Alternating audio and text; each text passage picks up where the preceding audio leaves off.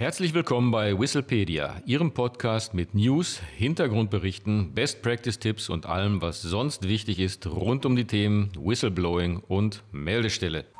Auf geht's! Hallo und herzlich willkommen zu einer weiteren Ausgabe von Whistlepedia. Hier sind wieder Adrian König und Martin Walter. Heute beschäftigen wir uns wieder mit der internen Meldestelle und der Stichhaltigkeitsprüfung eingegangener Meldungen. Bei der internen Meldestelle eingegangene Meldungen müssen auf Stichhaltigkeit geprüft werden. Aber was heißt das genau? Wenn man die interne Meldestelle eingerichtet hat, und das ist ja erforderlich nach dem Hinweisgeberschutzgesetz, dann werden auch Meldungen eingehen. Und das neue Hinweisgeberschutzgesetz regelt in Paragraph 17, was die interne Meldestelle zu tun hat, wenn eine Meldung eingegangen ist. Das sind mehrere Punkte.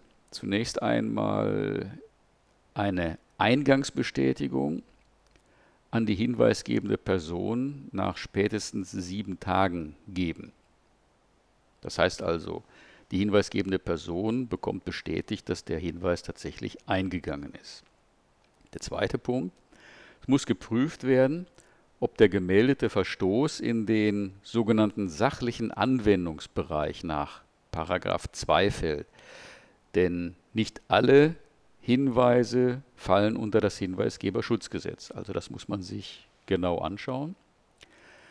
Der dritte Punkt, der vorgeschrieben ist, man muss soweit möglich Kontakt mit der hinweisgebenden Person aufnehmen.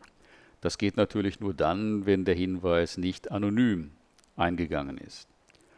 Und danach kommt dann die Stichhaltigkeitsprüfung eingegangener Meldungen, auf die wir gleich noch eingehen werden, mehr im Detail.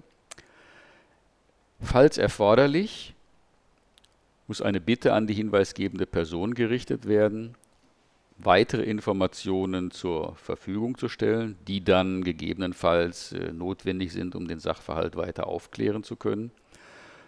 Und letztlich müssen Folgemaßnahmen eingeleitet werden. Was sind Folgemaßnahmen?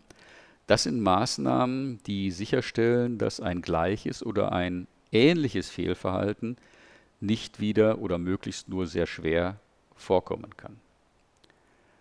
Genauer befassen wollen wir uns heute mit der Stichhaltigkeitsprüfung. Diese ist im Hinweisgeberschutzgesetz verbindlich vorgeschrieben. Was der Gesetzgeber aber genau hierunter versteht, das wird im Gesetz nicht erläutert. Also nähern wir uns dieser Thematik einmal aus der Praxis. Und in der Praxis besteht die Stichhaltigkeitsprüfung aus mehreren Schritten. Am Anfang steht die Substanzprüfung, so kann man das nennen.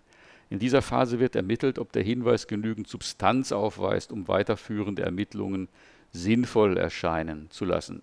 Zum Beispiel wenn ein Hinweis eingeht mit folgendem Wortlaut. Es könnte sein, dass in unserem Unternehmen jemand bestochen worden ist.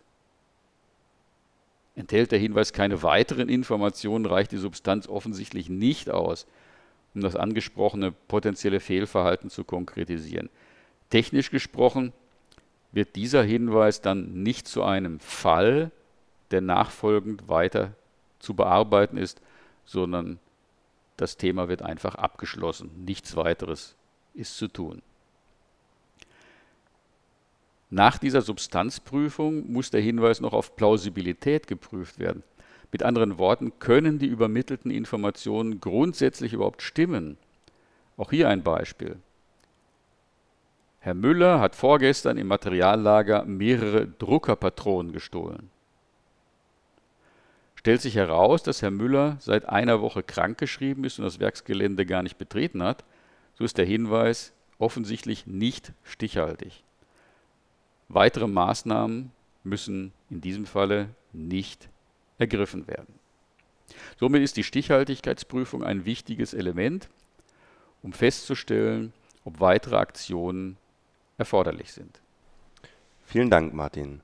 Zusammenfassend kann man sagen, wenn ein Hinweis auf Fehlverhalten im Unternehmen oder der Dienststelle zu wenig Substanz hat oder unplausibel ist, wird er die Stichhaltigkeitsprüfung nicht bestehen.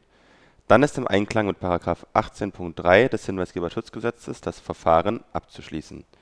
Falls die Stichhaltigkeitsprüfung jedoch bestanden wird, wird aus dem Hinweis ein Fall, der gegebenenfalls detaillierte forensische Untersuchungen erforderlich macht, und abschließend die Umsetzung konkreter Maßnahmen, die verhindern sollen, dass ein gleiches oder ähnlich gelagertes Fehlverhalten künftig noch einmal vorkommen können.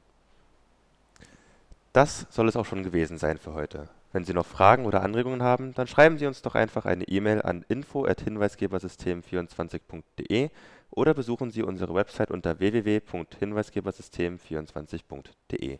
Vielen Dank und auf Wiederhören. Auf Wiederhören.